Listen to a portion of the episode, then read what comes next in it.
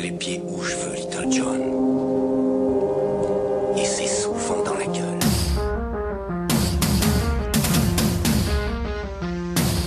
Auditrice, cette année tu l'auras compris, cette chronique hebdomadaire est pour moi souvent l'occasion de pointer du doigt les cons. Tout en rappelant, quand j'oublie pas, qu'on est toujours soi-même le con d'un autre. Je ne doute pas que parmi tous ceux qui m'écoutent, et ils sont au moins autant qu'il n'y a de neurones dans la tête d'un prépubère apathique devant un Nouna, je ne doute pas que parmi eux se cachent plus ou moins bien quelques Adriens qui conchient mes idées de gauchiste libertaire et se caressent en m'imaginant fusillé comme traître à la patrie Pas par le peu. fantôme du général.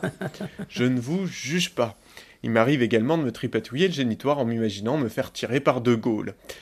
Ça nous fait au moins ça en commun. Bref, j'ai de ces quelques minutes de logorée que l'on m'accorde chaque semaine pour déverser dans tes esgours mon fiel, et cette fois-ci, je m'en vais taquiner du bourgeois. Sache auditrice que la mairie de Paris a pour objectif depuis quelque temps d'ouvrir un centre d'accueil et d'hébergement pour sans-abri en lisière du bois de Boulogne, qui se trouve être dans le 16e arrondissement. Or, la solidarité est au 16e arrondissement ce que le sexe est au prépubère. On en parle beaucoup pour faire genre, mais on n'en voit pas le bout du prépuce.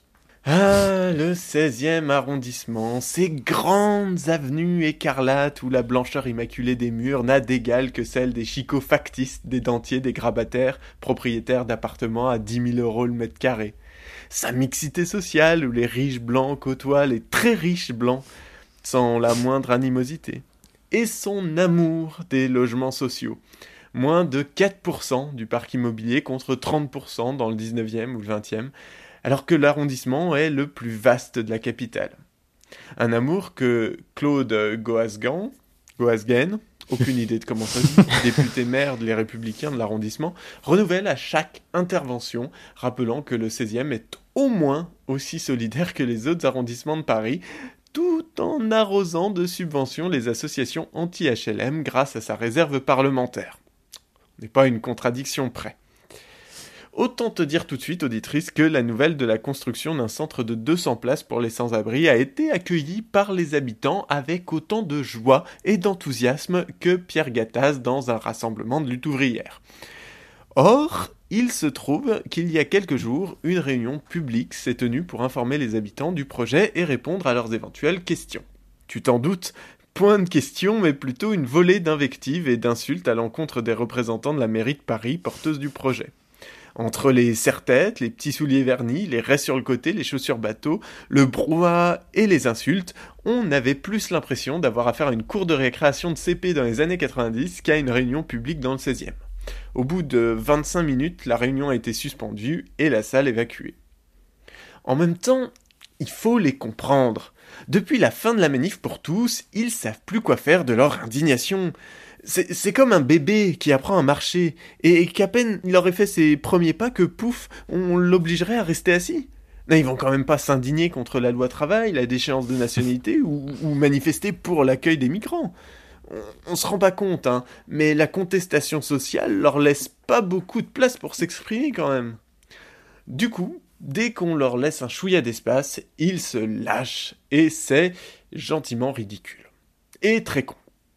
BuzzFeed a recensé quelques remarques et qui tendait l'oreille a pu entendre par exemple une mère de famille s'écrier Si c'est pour que les migrants violent nos enfants, c'est non avant d'envoyer le petit Célestin se faire sauter l'auréole au catéchisme. Une autre a renchéri Faudrait les mettre dans des quartiers maliens pour qu'ils puissent s'intégrer, pas dans le 16e. Ce à quoi j'ajouterais que des quartiers maliens au Mali, ce serait probablement encore mieux, selon elle, niveau intégration. Et comme dit Brigitte Bardot, faut qu'on soit plus humain. mais je ne leur en veux pas. En vrai. Je les méprise, hein, soyons clairs, mais je n'attendais pas moins d'eux. Je veux dire, ça me prend pas jouasse, mais ça me surprend pas. C'est un peu comme quand tu prends un kebab à 3h du matin alors que tu as bien remarqué que la broche elle tourne pas. Bah, le lendemain, plié sur tes chiottes, une bassine sous le pif à te vider par les deux bouts, euh, t'es pas joyeuse du tout, mais t'es pas étonné. Non, l'anecdote qui m'a fait faire trois fois le tour de mon slip sans toucher l'élastique, c'est que durant cette réunion publique, Sophie Brocas, secrétaire générale de la préfecture, a tenté de rassurer la horde d'imbéciles qui l'insultaient en annonçant qu'il n'y aurait pas de migrants dans ce centre, de personnes qui viennent d'Afrique et d'ailleurs. Est-il vraiment nécessaire de s'abaisser au niveau lamentable de son auditoire et proférer des promesses largement douteuses pour tenter d'apaiser leur colère crétine, nourrie de peurs absurdes et xénophobes? Car l'inverse, je ne suis pas sûr que Sophie Brocas pourra avoir le même aplomb en accueillant les futurs résidents de ce centre et en cherchant à leur assurer que dans le voisinage, il n'y a aucun anti-bigot raciste intolérant et très Je mets les pieds où je veux, Little John.